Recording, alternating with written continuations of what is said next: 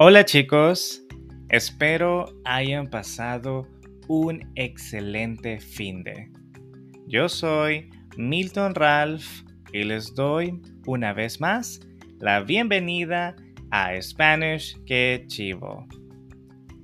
Este es el episodio número 34 de este podcast.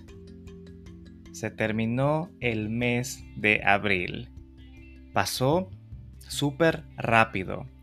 Y en ese mes se celebró el Día Internacional del Beso.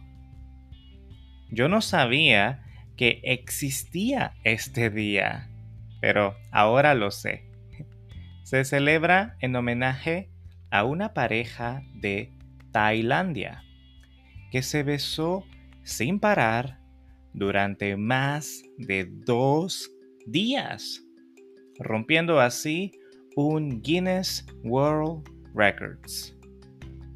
El beso duró 58 horas, 35 minutos y 58 segundos. ¡Qué locura! No sé cómo hicieron para aguantar el sueño. Pero qué bueno que ganaron. A raíz de esta noticia es que quiero hablar de algo cultural sobre el beso.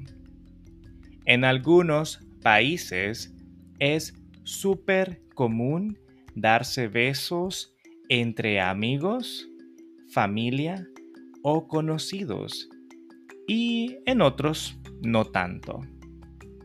Acá, en El Salvador, es común el saludo de beso en la mejilla entre un chico y chica o dos chicas.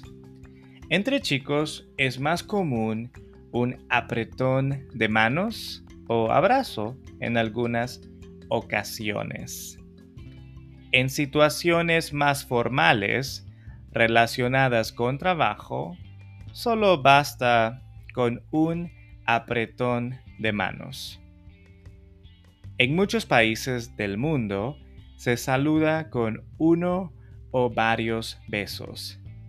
Y aunque la pandemia hizo imposible esta costumbre, parece que poco a poco se recuperarán esas tradiciones. La confianza de besar en público viene del renacimiento. En esa época comenzó a verse con naturalidad que solo entre familiares la gente se besara en los labios o en las mejillas. Veamos cómo es en otros países.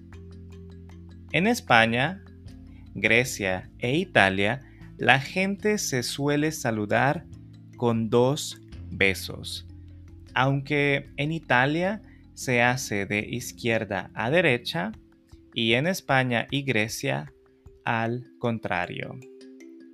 En algunas regiones de Francia, la gente se besa para saludarse y despedirse, llegando a darse hasta cuatro besos en la mejilla. En Holanda se dan tres besos, alternando las mejillas, izquierda, derecha e izquierda. En Dinamarca no solo besan, sino que se abrazan afectuosamente.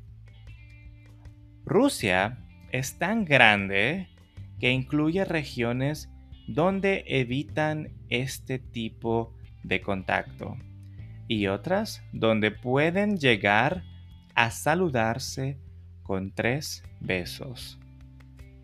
En América, pero sobre todo en Latinoamérica, suelen saludarse con un beso en la mejilla e incluso abrazarse, así como en mi país.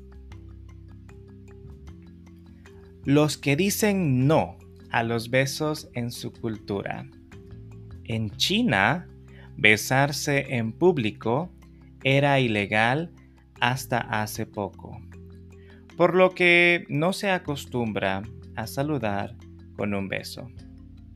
En Japón, India y Tailandia, besar a una persona que no conoces es ofensivo. En Irán y otras naciones de Oriente Medio, está totalmente prohibido besarse en público incluso entre matrimonios. Yo considero que si tu cultura es de abrazo y beso, pero estás visitando una cultura nueva, mejor solo levanta la mano para saludar o da un apretón de manos. Aunque tenemos el Internet de nuestro lado, así que podemos fácilmente googlear las tradiciones del país al que nos dirijamos para no cometer una ofensa. Andrea de Mirjan, autora del libro Besos, todo lo que usted siempre quiso saber acerca de uno de los placeres más dulces de la vida, explica que besar puede tener múltiples beneficios para la salud, incluyendo la reducción de la presión arterial, alivio de dolores de cabeza y cólicos menstruales, eliminación de la placa dental y la producción de hormonas de la felicidad. Además, puede quemar algunas calorías, mejorar la autoestima y dar un estiramiento facial o algo parecido, debido a los músculos faciales en el acto de besar. Como podemos ver, besar es más que solo eso. Hay mucho para hablar de ello y hasta tiene un día oficial de celebración. Espero te haya gustado aprender algo nuevo mientras practicas tu español conmigo a través de este audio. Te recuerdo que si no entiendes algo del audio de este episodio, puedes darle play otra vez y si quieres el script, lo puedes obtener en Patreon. El audio también está en YouTube, Spotify y otras plataformas más. Y puedes apoyarme dejando tu calificación del podcast en iTunes y Spotify. El script está solamente disponible en Patreon. En la descripción dejaré los links. Con esto me despido y espero que disfruten mucho de su semana. Nos vemos de nuevo en el episodio número 35. Salud.